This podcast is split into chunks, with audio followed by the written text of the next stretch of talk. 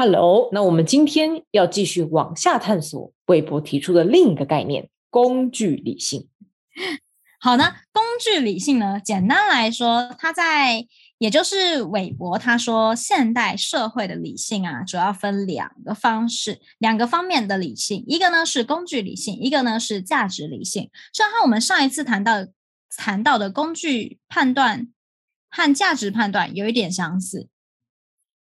也就是工具理性，就是在做事实判断，他不关心目的，只是在乎那个工具，也就是那个手段是不是最优的。所以他在判断这个东西是不是最优的时候，通常是可以用很多的计算来去判断这个工具是怎么样帮助他达到目的。那相对工具理性，另一方面呢，就是价值理性。价值理性也简单来说，就是帮助人们去做价值的判断。那也因此，每一个人的价值判断的衡量方式有所不同，所以价值理性通常每个人都会有自己的理性在。是的，是的，没错。其实简单的，我们做一个总结啊，工具理性呢，我们可以把它想成是一件事情怎么做。然后价值理性呢，就可以把它归纳为我们做一件事情值不值得，还有是为了什么吧？哦，是，就是有价值判断的。如果简单的要把它们分类的话，大概会是这样子。对，那韦伯说到工具理性，他说了怎么样社会上跟工具理性有关的问题呢？嗯，他当然说到了第一个，就是我们现在很常接触到的官僚体制。那官僚体制的出现呢？其实呃，我们不当然他讲到的不是我们现在有很多很多冗长繁务加入的一个官僚体制。那它最初的出现其实是为了增加效率。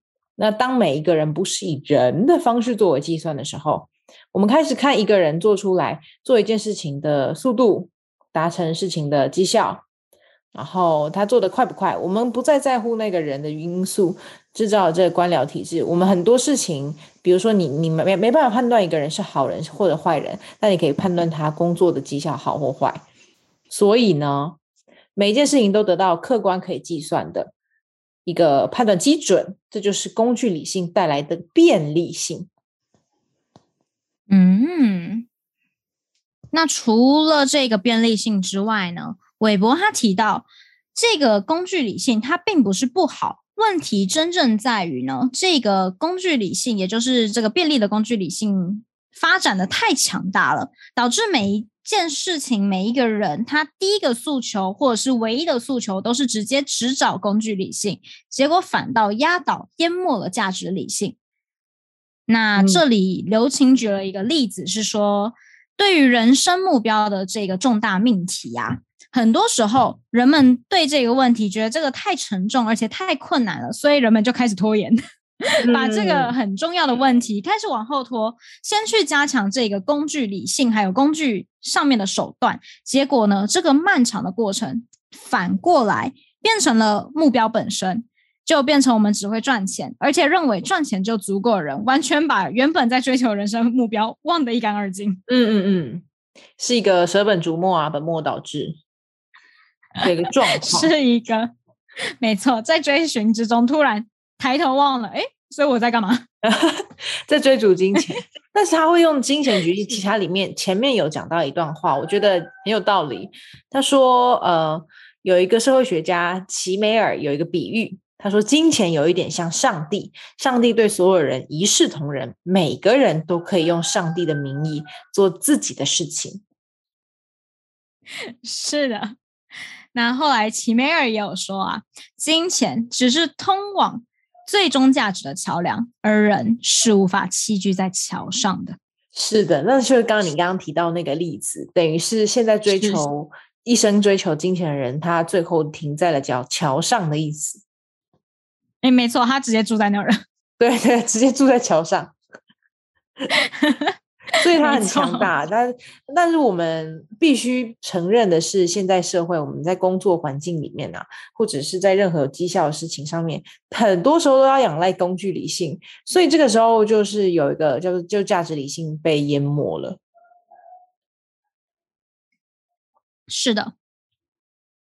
那他这里用两个一个呃两个例子来举例，说如果财务自由，我们把它算在工具理性的话，那你人生的诗和远方就是在价值理性这个地方呈现着。那我们追求着人生的金钱时，常常都会选择先把诗和远方放在第二步。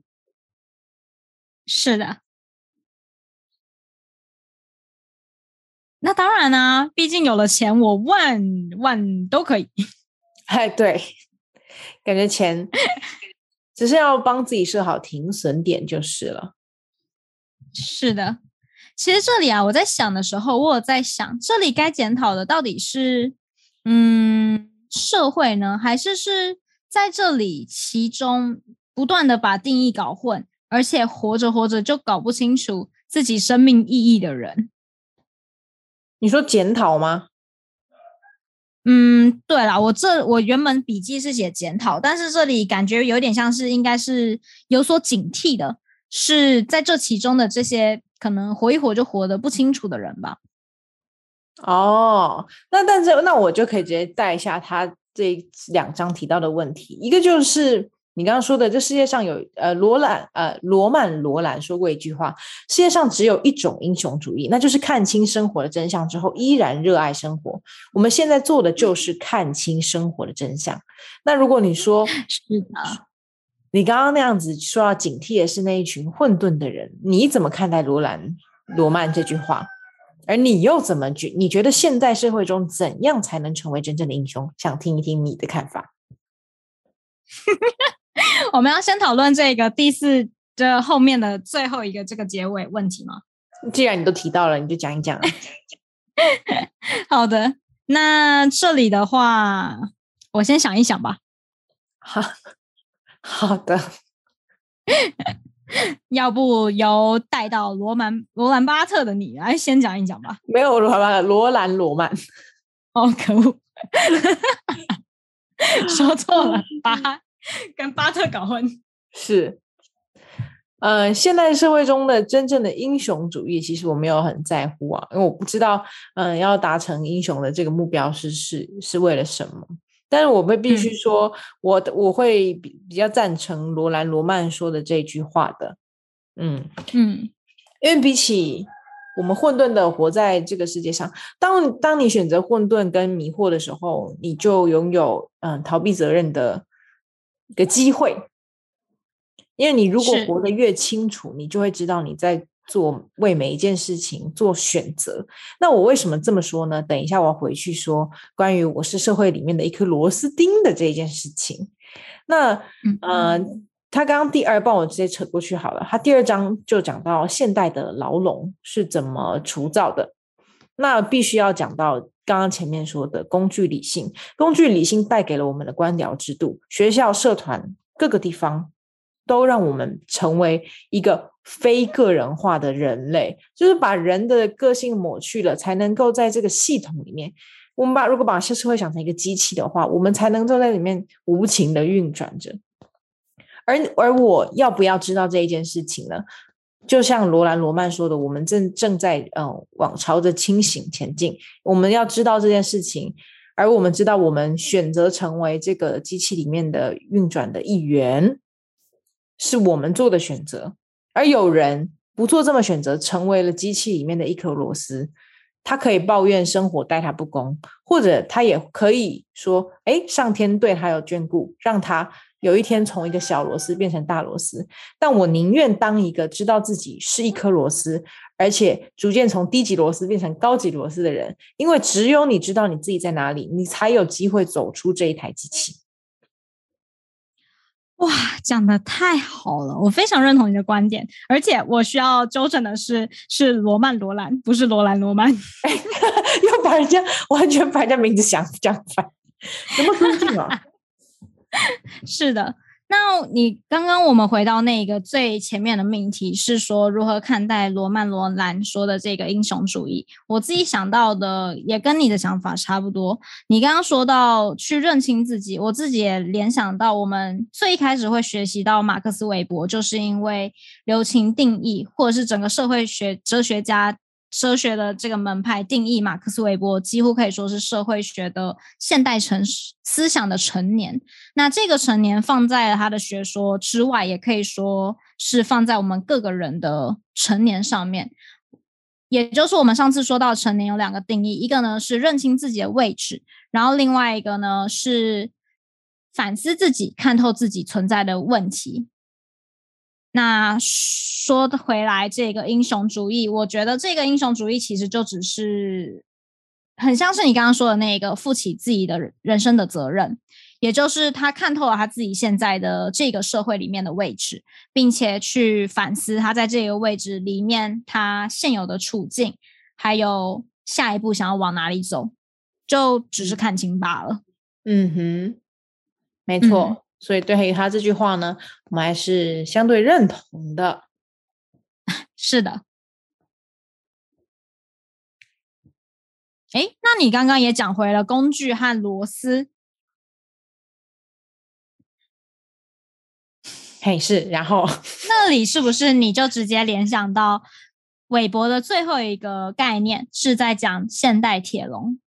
是，没错，是的。那我这里也和大家简单介绍一下现代铁笼好了。这里他讲到一个关键，现代铁笼啊，除了刚刚说到每一个人他在社会里面变成了一个流水线里面的螺丝钉，他可能囚禁了每一个人的个体的特色。也就是把所有的人变成一个流水线，它可能比较平面化、片面化的，在把你当做一个，把每个人当做一个工具，理性来去处理问题。不过啊，他在这里有讲到，现代铁笼其实是有两面性的，一面是刚刚我们说到的，比较可能把每一个人变成工具在处理事情；另外一面，其实正因为这个现代铁笼的。效率啊，还有工具理性的逻辑，所以让我们现代的所有物质都可以有一定的基础。嗯嗯嗯，是。对他刚有，他里面有讲到一个，呃，其实我们现在有一个职位叫呃 HR，就是在做人力资源管理的。那为什么会有人力资源这个词？也就是我们无形中的接受了，人已经开始变成一个资源的。这种这种设定，那我们大家存在这个铁笼里面，嗯，的供关系就变成了一种供需关系。没错，这其实和我们前一讲提到的祛魅也有很大关系。那时候说到祛魅，就是你把所有自然界的各种神秘的事情变得很理性化嘛。那这时候，这个自然界的所有事情，其实。不管是大自然，还是不管是人们，都变成一个物质的资源，它变成一个全部都可以计算的东西。嗯，所以在这个趣魅还有现代铁笼世界里，我们很容易，呃，把自己变成工具，那那个价值消失之后，就会变得很虚无。是。把自己作为工具一种方法，好像是某一本书。好，我只想到这件事情。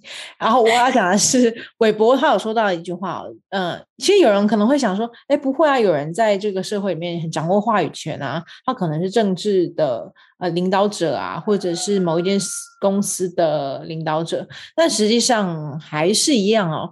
就算你是专家，但专家没有灵魂。意思就是说，你身在牢呃铁笼中，即使你拥有丰富的知识，成为了专家，你不过就是一种高级的零件罢了。这句话真的是非常的令人感到讽刺。是的，他其实也没有要讽刺啊，他只是把这件事情说出来而已。是。因但因为我能够理解到，这个铁笼虽然它禁锢着我们人类，但是它一方面也保护着我们。是，嗯，它保护着我们所有的嗯社会上的问题。社会就是需要有一个规律运转的机器，才会我们的人生才不会一直嗯都处于未知的状态。我们能够假想我下一步是什么时候，我想人人都会比较安心。没错，而且这个现代铁笼。的这个工具理性也因此解决了人类很长期千年以来一直面临到的问题，嗯，例如说医疗上面啊，或者是科学上面啊，一下子把我们社会走得很前面，是有规律的走是很好的。那我要回到原本工具理性这个问题喽。工具理性呢，我们现在可可以想象，就是它在不呃不平衡的发展嘛，跟价值理性相比，我们相信不会有人在用说，哎，这个人呢看起来非常正直或怎么样，所以所以录取一个人作为就唯一标准啊，很少这样子的。那我们在工具理性嗯占优势的时候呢，过度的利用它，也会牺牲了一些目标。一些重要的事情，因为他刚刚讲工具理性很讲很讲求的是手段，那有没有例子呢？对于手段压倒压倒了目的这个现象，有没有体验或者是感触？好的，我在这里看到这个问题啊，我想到的是两个方面，一个方面是在。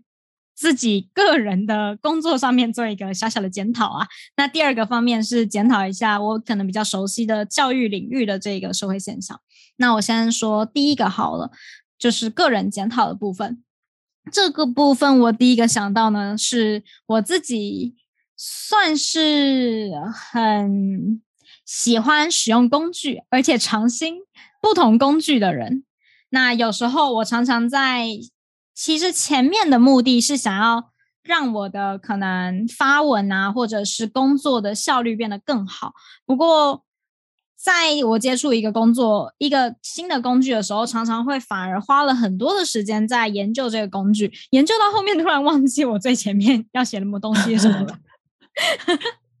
所以说，工具其实本来它的那个目的，这个手段是营造一个可以最合适我的一个。算是 workflow 的那种工作环境，那结果没想到我在里面开始寄居在桥上。嗯嗯嗯，但幸好你那是短暂性失忆，对吧？应该都通常应该在后期想起来。哦，对对对对对，我大部分的时候会在那个看到时间就，oops，这个时间已经到这点了，结果反而让自己原本的计划就是有严重的时间浪费。延宕，是的，是的。从工具理性反思到了啊，自我时间管理的问题。没错，那你说另外一个呢？另外一个，另外一个，我想讲的是关于教育层面的。这个我自己还还是在理清当中啊。是我想要探讨的是考试这个机制，因为考试这件事情啊，其实应该是我自己理解是一个工具，也就是一个手段。那这个。考试的意义，我目前的归纳是去检视学习者对于知识理解的完整性。但是，在这个工具，这个它达到的目的是要检视对知识理解的完整性嘛？但是我却感觉现在，我不确定现在的学生是不是。反正我当时，我认为考试反而变成我自己那一段时间的追求的主要目标。那这个原本应该是要通往学习更深入的那个目标的考试的这个手段呢，却成为了可能很多人的一个梦魇，反而最后结果导致了很多的学生因为这个考试而不愿意再接触学习有关的知识。那经由这个，我又在再联想到现在的教育的意义到底是什么？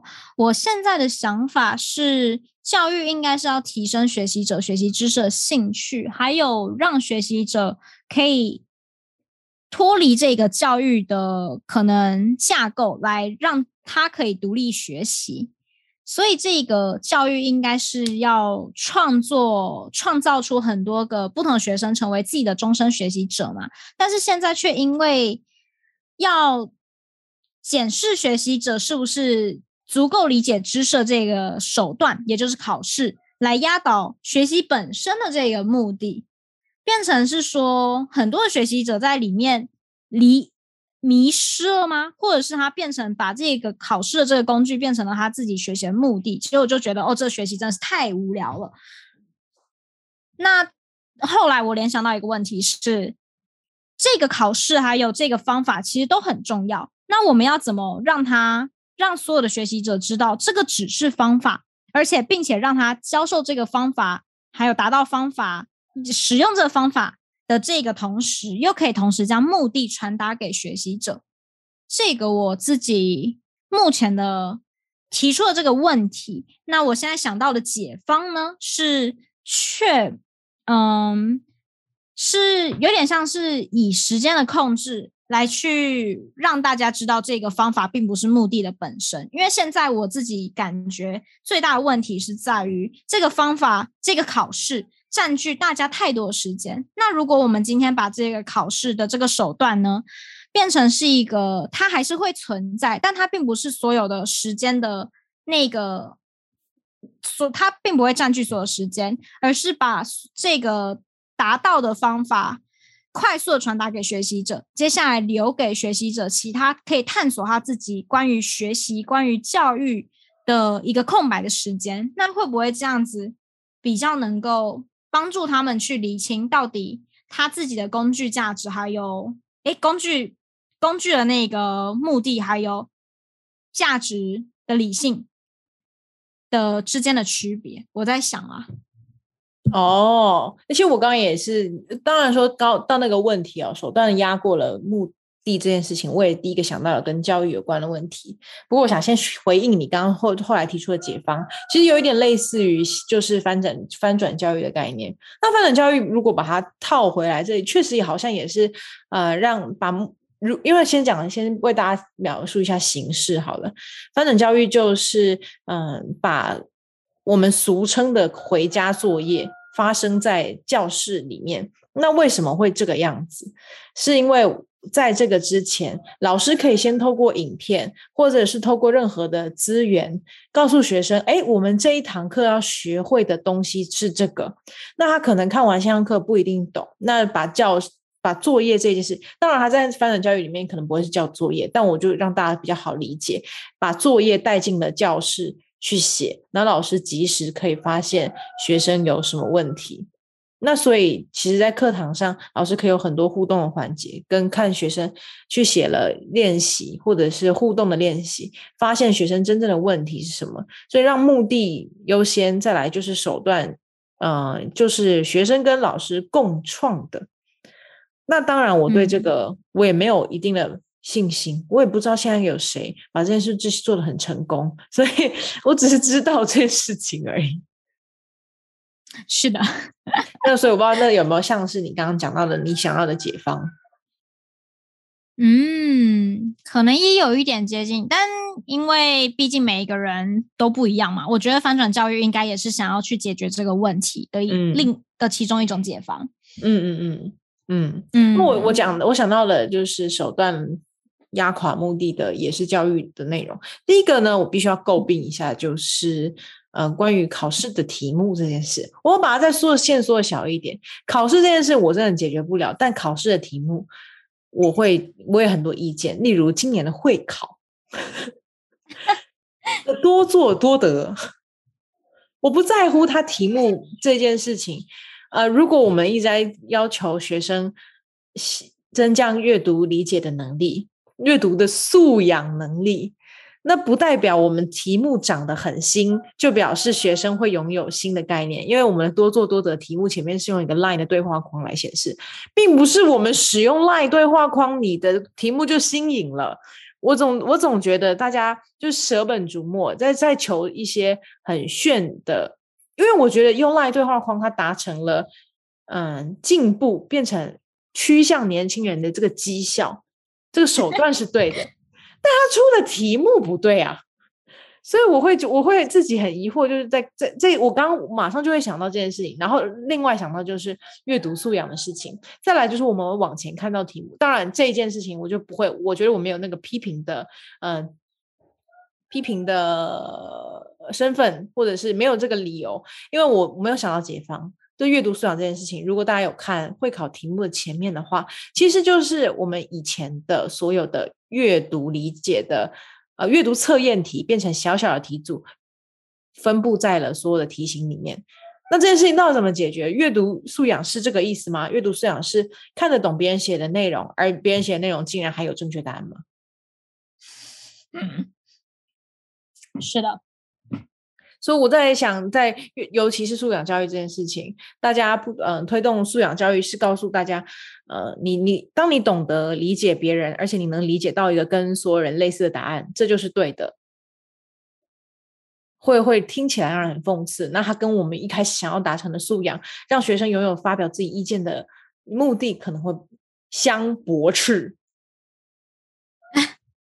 是，感觉啊，你这一段总的来说，在批判的比较像是考试的这个题型，这个题型主要是选择题，嗯，也就是可以快速得到的正确答案。但是正确答案可能对于某一些领域的科目是适用的，但在语言还有阅读这个方面，正确答案真的很让我们质疑。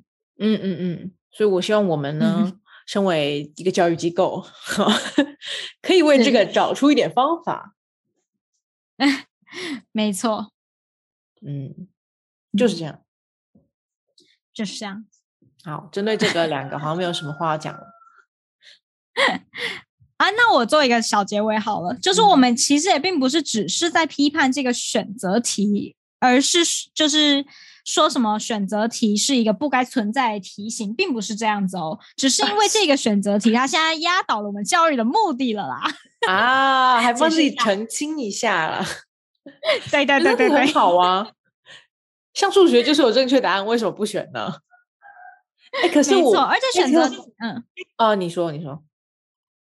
哦哦，那我先说一小段，就而且选择题它其实也可以作为一个，当你没有开放性的。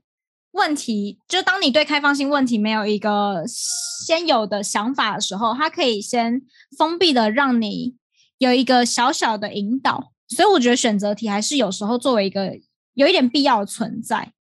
嗯嗯嗯，其实它真的不是终点。是，嗯，那如果按照你刚刚这样说，好像国中、高中也可以这样啦。然后大家就说，嗯，到时候你到大学就是就是就开光了，然后你可能就就会有更多的想法。所以国中有这样的基本素养也可以，突然帮他们找到理由了。要基本素养到什么时候？但我我要说的是，嗯，我我觉得我们没有立场可以去抨击这件事情的原因是，在我们回到工具理性，如果我们让国文的考题出现了这么多的变化，而有这么开放的内容的时候，它就无法被呃变成官僚体制下的一个考试。我指的官僚体是好的哦，是有效率的、有规则的一个体制。它会当它会花费更多的心、金钱、人力资源。那这件事情要做很长的规划。我不知道其他国家是怎么做的，可是我总觉得它要发生在台湾的话，那必须要经过从民意啊，然后到政府、到政治，都是官官相连的。没错，而且不仅也是不仅是人力啊、时间这些效率的。会和这些有关联之外，也会和公平性有关联。因为其实就长久以来，我们为什么会从科举八股发展到现在的联考、呃学测这种选择题题型呢？一大部分原因就是因为我们非常的注重公平性。嗯嗯。而在有选择题、有有正确答案的选择题之下，我们大部分的这些公平是可以被守住的。嗯嗯嗯。没错，这又是我们在工具理性跟价值理性中间做了一个取舍。我们先选择了工具理性，没错，这是扣题啊，没错，这是难解之题，是，这就需要靠社会里面每一个人的进步了。是的，是的，那。那是不是我们韦伯探讨的差不多了？是，没错。下一次要换个人了。哦，好的。那我们来预告一下，下一次要讲的是谁呢？就是尼采先生吧。OK，OK。好，那下一次啊，我们会接下来到现代人的精神危机。首先要讲的是尼采。嗯，好的。那请待我们下回揭晓。好的，再见，再见。